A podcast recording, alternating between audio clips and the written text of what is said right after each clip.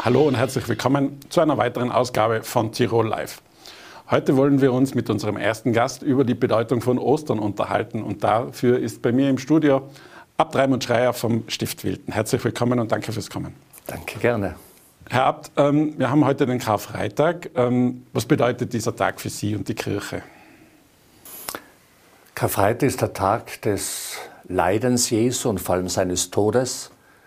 Normalerweise um 3 Uhr läuten die Glocken zur Erinnerung an den Tod Jesu. Die Glocken sind jetzt in Rom, laut Legende. Die kommen erst morgen in der Nacht zurück. Aber es ist der Tag, wo wir daran denken, dass Jesus für uns gestorben ist und wir Christen glauben, dass das wichtig ist für die Erlösungstat, dass wir erlöst sind vom Tod und auch dann mit ihm auferstehen dürfen. Hat sich, hat sich, die Bedeutung dieses Tages für Sie im Laufe der Zeit ein wenig verändert? Nimmt man das jetzt anders wahr, wenn man so lange in der Kirche tätig ist? Für mich bekommt der Karfreitag immer mehr Bedeutung, wenn ich hineinschaue in die Welt, was es da an Konflikten gibt, an Kriegen, an Zwist, an Unfrieden. Das ist letztlich der leidende Gott. Und ähm, ja, ich werde heute Nachmittag sicher auch den Kreuzweg beten mit diesem Anliegen, nämlich um den Frieden. Karfreitag und Ostersonntag gehören natürlich zusammen. Deshalb ist eigentlich die Liturgie, die beginnt am Gründonnerstag und endet eigentlich erst in der Osternacht. Es ist eine Liturgie. Und darum Leid und Tod und Auferstehen gehören zusammen. Wie verbringen Sie persönlich die kommenden drei, vier Tage? Äh, nehmen wir mal an, das ist auch ganz schön viel äh, zu tun für den Abt des Stiftwilden. Es gibt einiges vorzubereiten natürlich, vor allem für die Liturgie. Es gibt noch viel zu erledigen, was die Osterpost betrifft. Sie ist nicht so stark wie zu Weihnachten. Weihnachten ist bei den Menschen emotional viel stärker präsent als Ostern. Aber da gibt es noch einiges vorzubereiten und natürlich, dass man Zeiten der Stille findet, außerhalb der Liturgie, um sich in dieses Geheimnis hinein zu meditieren. Ist das vielleicht eine der großen Herausforderungen für einen Geistlichen dieser Tage, dass man auch diese Stille findet, dass man auch in dieser intensiven Zeit zurück zu sich und in sich kehren kann? Das ist sicher eine ganz große Herausforderung. Ich denke vor allem an die Priester, die mehrere Pfarreien haben. Ähm, die, sind, die sind sehr beschäftigt. Ja, die müssen schauen, dass sie wirklich alles gut über die Runden bringen. Ich sage immer, wenn man gut vorbereitet ist, dann geht das schon. Wir haben ja genügend gute Helfer, die meisten in den Vereinen. Aber es ist eine ganz große Herausforderung, ja. Machen Sie sich vielleicht da auch Sorgen um die Seelsorge an und für sich? Kommt die da vielleicht in diesen Tagen zu kurz? Ähm, Gerade viele Menschen haben momentan Ängste und Nöte. Ähm, kommt das vielleicht manchmal zu kurz oder ist das nur ja, irgendwie schaffbar? Die Seelsorge, glaube ich, kommt ein wenig zu kurz. Aber ich mache mir keine allzu großen Sorgen, denn wir haben ja Gott sei Dank viele getaufte Christen und Christinnen, die auch Seelsorge machen. Es ist ja nicht nur der Priester, der hier der Seelsorge ist, sondern auch viele in der Pfarrei oder auch in anderen verschiedenen Institutionen. Und ähm, da haben wir heute eine große Palette an Seelsorgern, Gott sei Dank. Mhm. Die Corona-Pandemie war ein sehr großer Einschnitt für uns alle, natürlich auch für die Glaubensgemeinschaften. Wie haben Sie das selber wahrgenommen? Mit dem Verzicht auf Gottesdienste, auf Trauerfeiern. Das hat sehr viele Menschen sehr berührt, sehr getroffen teilweise auch. Das war ein ganz großer Einbruch, keine Frage.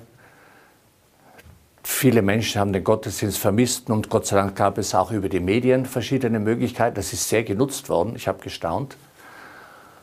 Ähm, ich habe auch sehr viel Positives entdeckt in dieser Zeit, denn gerade dadurch, dass die Familien oft zu Hause Weihnachten oder Ostern, was immer gefeiert haben, ist es manchmal sogar intensiver gewesen als in einer Kirche.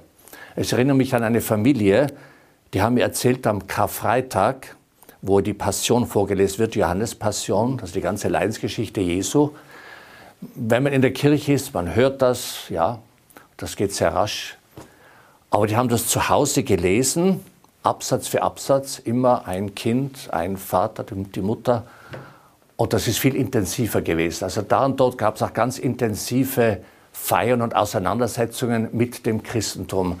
Und das sehe ich als, auch als Positivum dieser mhm. Zeit. Ich würde da gerne anschließen. Die Kirche tut sich manchmal schwer mit ein wenig Veränderung. Kann man da aber trotzdem was mitnehmen für die Zukunft, wo Sie sagen, man kann die Menschen halt auch auf anderen Wegen vielleicht erreichen?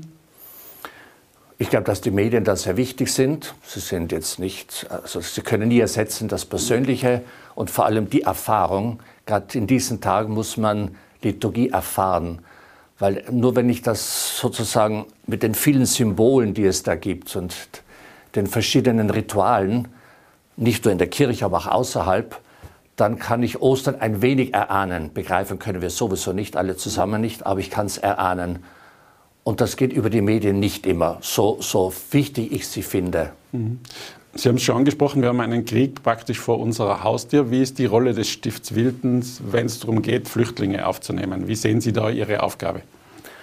Selbstverständlich sind wir bereit zu helfen, einerseits finanziell, aber wir haben auch einen ganzen Trakt des Klosters, den wir jetzt eigentlich umbauen wollten, denn früher war drinnen die Praxisvolksschule, die ist ausgezogen. Und wir wollten hier ein Besinnungszentrum erbauen und vor allem auch Krankenzimmer für die eigenen Mitbrüder, damit die nicht in den Pflegeheimen herum sein müssen, mit Pflegedienst. Das haben wir jetzt gestoppt, um es freizuhalten für Flüchtlinge, sei es zum Wohnen, sei es für schulischen Unterricht. Sie werden heuer 70 Jahre alt, wenn ich das sagen darf. Ähm, damit ist die offizielle Altersgrenze erreicht ähm, für einen Abt. Ähm, wie geht es bei Ihnen da jetzt dann weiter? Ich glaube, es gibt eine Möglichkeit, das nochmal zu verlängern dann. Es ist so, vor einer Abtwahl gibt es Vorwahlen, wo man entscheidet, wird dieser Abt auf Zeit gewählt oder auf Lebenszeit. Wir haben uns für Zeit entschieden. Ich bin zweimal auf zwölf Jahre gewählt worden, das dritte Mal auf neun Jahre. Das heißt, ich bin eigentlich bis 2025 gewählt, aber wir setzen auch eine Frist des Alters und das war 70. Das heißt, rein theoretisch könnte der Generalabt sagen, bitte bleiben Sie bis 25 oder auch der Konvent, ja. Aber ich glaube, dass es gut ist, dass man sich an diese Vereinbarungen hält. Blicken Sie schon auf dieses 70er-Jubiläum äh, voraus? Ähm, blickt man da vielleicht dann auch zurück auf, auf das Leben? Das ganz sicher, ja. Für mich ist das jetzt nichts Besonderes. Aber worauf ich mich besonders freue, wenn ich also nicht mehr diese Aufgabe habe, dass ich mich dem widmen kann, was ich mir immer gewünscht habe als Priester. Also mehr der Seelsorge, dass ich mehr Sakramente spenden kann, Exerzitien geben und viele Dinge, die ich jetzt als Manager so nicht die Zeit finde. Mhm. Sehen Sie sich selber oft als Manager beim Stift Wilden? Leider Gottes ja schon. Ich höre da heraus, das tut Ihnen dann natürlich auch bis zum gewissen Grad weh. Andererseits wird das wahrscheinlich auch eine sehr schöne Aufgabe sein. Es ist notwendig und ja. Mhm. Ähm, die Wildener Sängerknaben, da sind Sie auch Rektor, die lassen künftig auch Mädchen zur Ausbildung zu. Wie kam es zu diesem Schritt? Der, der Gedanke war schon lang da. Ich weiß, ob Sie sich erinnern können, unser erster ähm, Kapellmeister nach dem Krieg, da sind sie ja wieder gegründet worden. Es gibt es ja schon seit dem 13. Jahrhundert, diese Sängerknaben im Stift. Ähm, der ist immer in die Schule gegangen, um Sängerknaben zu rekrutieren. Ich habe ihn manchmal auch begleitet. Und äh, das war immer sehr lustig mit ihm, weil er eben die Buben angesprochen hat, ob sie Lust hätten, in ein Flugzeug einzusteigen, auf, auf Konzertreisen zu gehen und so weiter.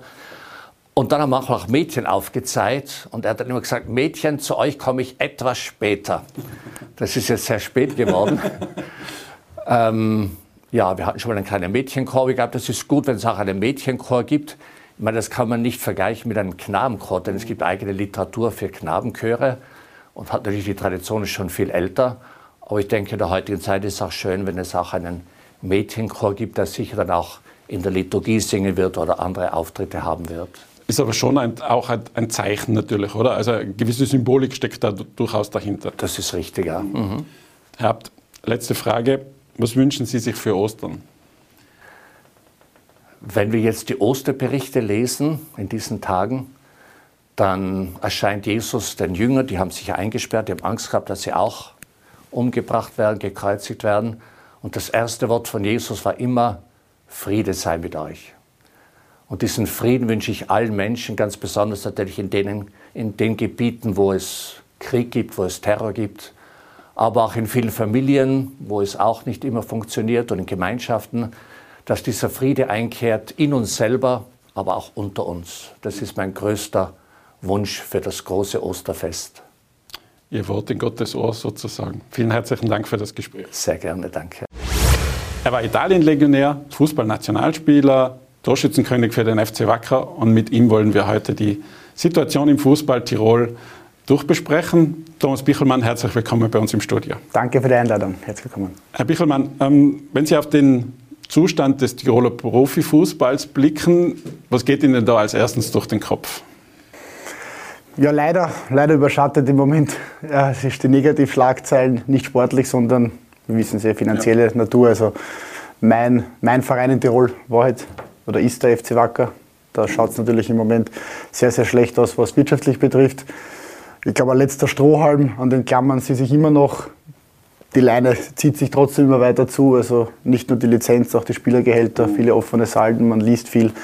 Und schaut natürlich da sehr, sehr schlecht aus. Sportlich, zweite Liga würden sie erhalten. Und wenn man nach Wattens rüberschaut, haben wir die sportliche Situation, dass mit der Hoffnung, den Klassenhalt zu schaffen, natürlich weiterhin Bundesliga-Fußball in Tirol zu sehen ist. Aber die Gefahr ist auch da, dass, dass es vielleicht in die zweite Liga runtergeht. Also für die Wattener wird es wahrscheinlich ganz, ganz eng, also enges Rennen da im Abstiegsrennen. Ja, sie haben es in der eigenen Hand. Also sie, sie sind jetzt nicht angewiesen auf andere. Sie können in Ried einen großen Schritt wieder machen. Der Trainer, der Thomas Silberberger, hat ja eh letzte Woche gesagt, Alltag war schon Ersatzball. Es ist in Wirklichkeit in der Konstellation jedes Spiel Ersatzball. Also Sie könnten jetzt mit dem Doppelspiel Ried fast den Sack auch schon wieder zumachen. Also es ist alles möglich, aber Vorsicht ist geboten, weil vom Kader her finde ich sie gut genug. Finde ich sie eigentlich weit stärker als andere Mannschaften, aber in den letzten fünf Spielen werden andere Sachen entscheiden. Ist diese Punkteteilung zur, zur Pause oder äh, dann überhaupt gerecht? Was ist gerecht? Also ich denke, als Fußballer ist man ein bisschen im Showbusiness, man ist Entertainer, es gehört irgendwo dazu. Warten seit vor drei Jahren das Glück, sagen wir mal so, mit, mit der, mit der Mattersburg-Geschichte gehabt, dass sie in der Bundesliga geblieben sind, haben letztes Jahr eine unglaublich geile Saison, wie man so schon sagt, gespielt, haben jeden begeistert und heuer rennt es halt wieder in die Richtung, wo sie sich ja selbst auch sehen, dass sie sagen, ein sicherer Klassenhalt ist eigentlich unser Hauptziel. Durch die Punkteteilung ist spannend worden aber es, es, redet sich auch keiner aus. Es ist für jeden so, dass akzeptiert ist und ich finde es für die Spannung als Zuschauer natürlich weit spannender. Kommen wir zum FC Wacker, Ihren Herzensverein, wo Sie gesagt haben, wenn Sie in der Früh die DD aufschlagen und wieder schlechte Nachrichten da lesen, wie geht es Ihnen da persönlich dabei? Nein, es tut sehr weh. Es tut wirklich sehr weh, weil, weil ohne jetzt Wattens nahe zu treten, ich, es ist eine tolle Arbeit, was, was dort geleistet wird, aber der Verein, der, der Tirol halt bewegt, ist der FC Wacker, war zu meiner Jugendzeit damals der FC Tirol. Also das ist, das ist der Verein, der die Leute auf die Straße bringt und, und, und reden lässt. In guten und in schlechten Zeiten. In guten und in schlechten Zeiten. Mhm. Das heißt, der, den Verein wird es wahrscheinlich in einer Form immer geben. Es wird die Fans geben. Wir haben die Beispiele mit GRK und Austria Salzburg, wo der Kernfans immer dem Verein die Treue halten werden, egal wie es um sie steht.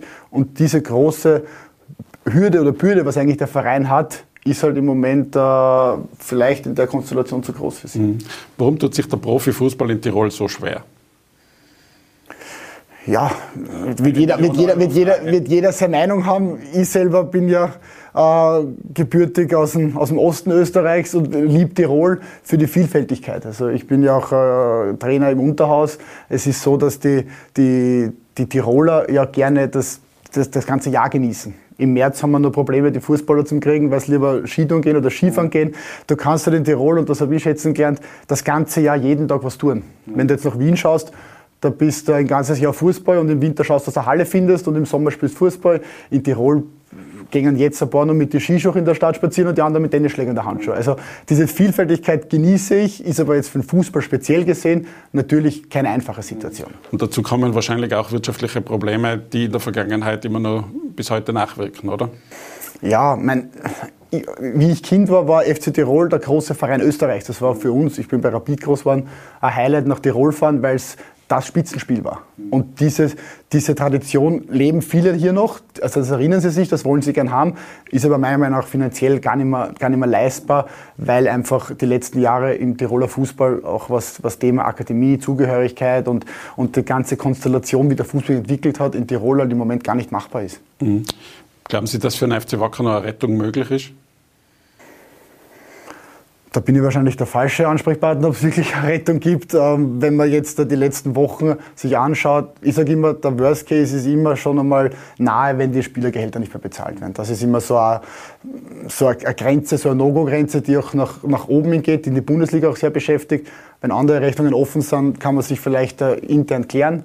Aber Spielergehälter sind wir schon sehr weit fortgeschritten. Haben Sie eine ähnliche Situation selber mal erlebt, dass Gehälter nicht gezahlt wurden und wie beurteilen Sie die Leistung der Mannschaft in der Hinsicht, dass natürlich trotzdem zuletzt Siege eingefahren wurden? Ja, sportlich gesehen finde ich es jetzt gegenüber dem Herbst äh, gar nicht schlecht. Also da haben sie im Herbst meiner Meinung nach sogar äh, teils schlechtere Spiele abgeliefert, wo, wo die Erwartungshaltung weit höher war, weil ja noch die Euphorie da war, auch aufsteigen zu wollen. In der Konstellation jetzt, wo eigentlich keiner mehr Erwartung hat an die Mannschaft, spielen sie für mich auch einen richtig guten Fußball. Also das, das sportlich passt. Die Spieler zeigen da auch Charakter. Also das ist sicherlich sehr hoch zu leben. Und alles andere, die Spieler können nicht anders beeinflussen. Und das tun sie. Sie werden sich jetzt noch empfehlen. Und das andere sind sie auch nur bei Wagel und ausgeliefert der ganzen Situation. Wie ist das als Spieler in der Kabine? Wie kann man sich das vorstellen, wenn dann wahrscheinlich mehr über die finanziellen Gebarungen äh, diskutiert wird als um, um den nächsten Matchplan? Naja, also ich glaube schon, es ist immer alles Thema. Also du bist ja als Spieler, auch zu meiner Zeit bei Wacker war finanziell immer wieder ein Thema. Wir sind dann trotzdem Herbstmeister geworden. Du, du blendest das natürlich aus. Also du, du musst als Profi du bekommst ja auch, sie haben jetzt da kein Gehalt bekommen, aber es gibt dann schon äh, gewisse Zahlungen, die sie bekommen werden. Also sie werden jetzt nicht mit gar keinem Geld dastehen. Jeder kann sich empfehlen, der Fußball, und so ehrlich muss man auch sein, ist so schnelllebig, dass die Spieler im Sommer, wenn sie gut performen, vielleicht sogar eine verbesserte Situation haben, weil sie auch mehr verdienen, wenn man es jetzt rein aufs, aufs, aufs Finanzielle runterbricht, weil eben das jetzt das Thema ist. Also die Spieler sind natürlich in der Situation, dass im Sommer für sie das Leben ganz normal weitergeht. Für einen vielleicht besser oder schlechter, wie er performt hat, aber im Grunde kann jeder im, im Profifußball bleiben. Persönliche Frage, wäre der FC Wacker ein Thema für Sie persönlich? Insofern, sage ich jetzt mal Trainer, Manager, sowas? Wäre das einmal ein Thema? Also ich bin noch nie gefragt worden, so eine Funktion. Natürlich, also äh, Trainer kann ich mir jetzt äh, nicht vorstellen, das ist nicht das, äh, wo ich hin möchte, aber ich würde sehr gerne irgendwann einmal äh, für den FC Wacker arbeiten, sofern es den FC Wacker in der Form dann noch gibt oder was immer dann da ist. Aber es betrifft nicht nur mich, ich rede natürlich mit vielen ehemaligen Spielern, die, wenn jetzt mit Kirchler-Rolli, bin auch sehr gut befreundet, ist zwar eine Generation älter als ich, aber wir haben gemeinsam in Basching gespielt, auch da tauschen wir uns immer wieder aus. Also es gibt viele Menschen, die in Tirol als Tiroler oder Wahltiroler dem Verein, glaube ich, gern helfen würden oder auch gerne beim Verein eine Tätigkeit übernehmen würden. Aber man hat die letzten Jahre gesehen, es ist eigentlich viel immer aus dem Ausland hergekommen und man hat versucht, eben den Weg über, über ja, äh, Investoren aus dem Ausland zu gehen. Sie sind jetzt Trainer in Götzens. Ähm, wie, ist es dazu, also, wie ist es da dazu gekommen? Ja, das war dann eine spontane Situation. Ich habe mit meiner, mit, meiner, mit meiner Frau, die ich in Tirol kennengelernt habe, äh, sind wir dann auf, auf, auf Wohnungssuche gegangen, nachdem unsere Tochter geboren war und sind dann in Götzens fündig geworden und da hat sich dann eins zum anderen ergeben. Also es passt von der, von der Lage her. Ich bin sehr gern Götzner, also ich lebe dort sehr gern. Der Fußballverein war damals im, im, im Aufbruch. Es, es, wir sind auch gleich einmal aufgestiegen. Jetzt war die Corona-Zeit für alle ein bisschen schwierig, aber der Verein hat äh, die Ziele immer aufzusteigen und das mit vielen einheimischen Spielern und das taugt mir, ich kenne alle und es ist eher das Soziale im Vordergrund. Und wir wollen natürlich Erfolg haben, aber aber ja, wie gesagt, im Unterhaus das Soziale ist das Wichtige. Aber ich höre da heraus, Sie sehen sich eher wahrscheinlich im Sportmanagement als als Trainer. Ja, also, also Trainer ist jetzt nicht das, wo ich nach oben möchte. Ich sehe mich eher im, im Management. Ich habe ja da auch mein, mein Master geschrieben im Bereich Verkauf. Also ich möchte schon gerne mal im Profibereich Fußball bei einem Verein direkt arbeiten, aber es muss sich einfach ergeben, weil ich sonst ja äh, auch einen Beruf habe, wo ich jetzt nicht unglücklich bin. Aber wie gesagt, Wacker ist halt eine Herzensangelegenheit. Ja, ja. Ähm, Sie haben zwei Länderspiele für den ÖFB 1 bestritten, 2005 in Zypern. Mhm. Ähm, Hans Krankel war der Teamchef damals. Tut es Ihnen eigentlich leid, dass da nicht mehrere ähm, Länderspiele draus geworden sind? Ähm, mehr. Das, das kann man immer so und so sehen. Also ich habe damals, das war die Zeit von vielen Tirolern, ich habe von Tiroler Spielern profitiert, also Kirchler, Bauer, das waren so die Zugpferde in Basching, die mit FC Tirol damals eben auch einen Konkurs miterlebt haben aber die mich als, junge Spiel, als junger Spieler sehr, sehr unterstützt haben, gefördert haben und bin dann eigentlich sehr, sehr schnell Nationalspieler geworden. dann ist eine Verletzung dazwischen gekommen, die aber jetzt nicht als Ausrede gilt. Dadurch war ich wieder kurz weg. Und dann ist meine Reise nach Italien gegangen. Und der italienische Markt ist nicht so nahe dem österreichischen wie der, wie der deutsche zum Beispiel.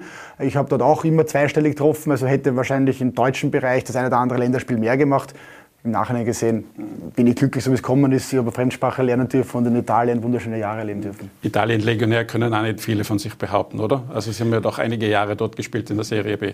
Ja, ich war, ich war im Gesamten sieben Jahre in Italien. Also es war eine wunderschöne Zeit. Es ist eine Umstellung. Viele junge Spieler tendieren eher nach, nach Deutschland wegen der Sprachbarrieren. Und für mich war eigentlich gerade das, das Interessante, was Neues zu lernen und was mitzunehmen, weil als Fußballer, das Glück als Fußballer, was man hat, ist, man geht wohin und man wird ja eigentlich herzlich empfangen. Mhm.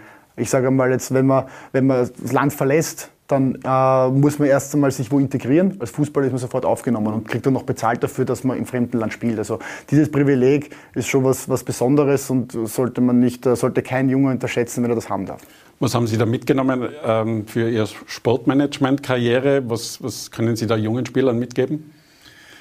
Naja, natürlich habe ich ja, als Stürmer ist man der Situation oft ausgeliefert, gerade im heutigen Fußball, wo es viel um Geld geht, ist so, dass man Stürmer trifft und man wird verkauft. Man hat sich auch die letzten Jahre bei Wacker gesehen, Ella Patrick und so. Sobald man mal trifft, ist man der, der den Verein ein bisschen Geld bringen soll. Trifft man nicht, wird man fast, weil der Stürmer auch immer preislich ein bisschen höher angesehen sind, wird man fast wieder hergegeben, weil man den nächsten probiert, um wieder eben genau in dieses Radl zu kommen. Ich habe dadurch, glaube ich, für 10, 11, 12 Vereine gespielt, ich weiß jetzt auch nicht mehr genau. Und dadurch habe ich natürlich sehr viel sehen können, habe auch sehr viel Erfahrung sammeln können, weil ich ja selbst bei meinen Verträgen, bei den Verhandlungen dabei war.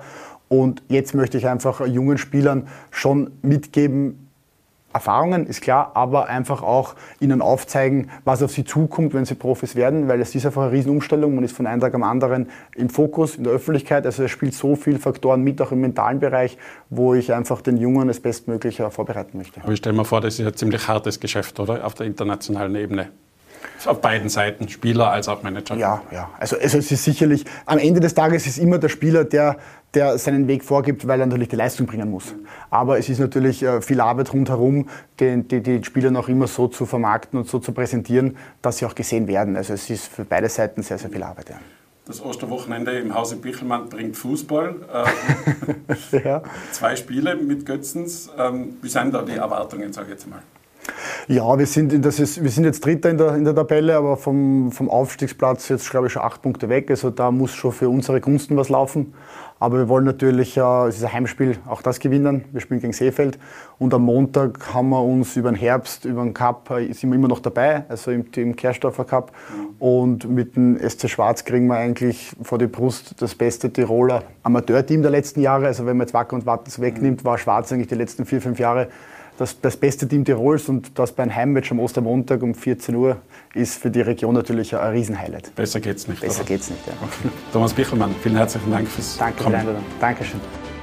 Tirol Live, ein Podcast der Tiroler Tageszeitung. Das Video dazu sehen Sie auf tt.com.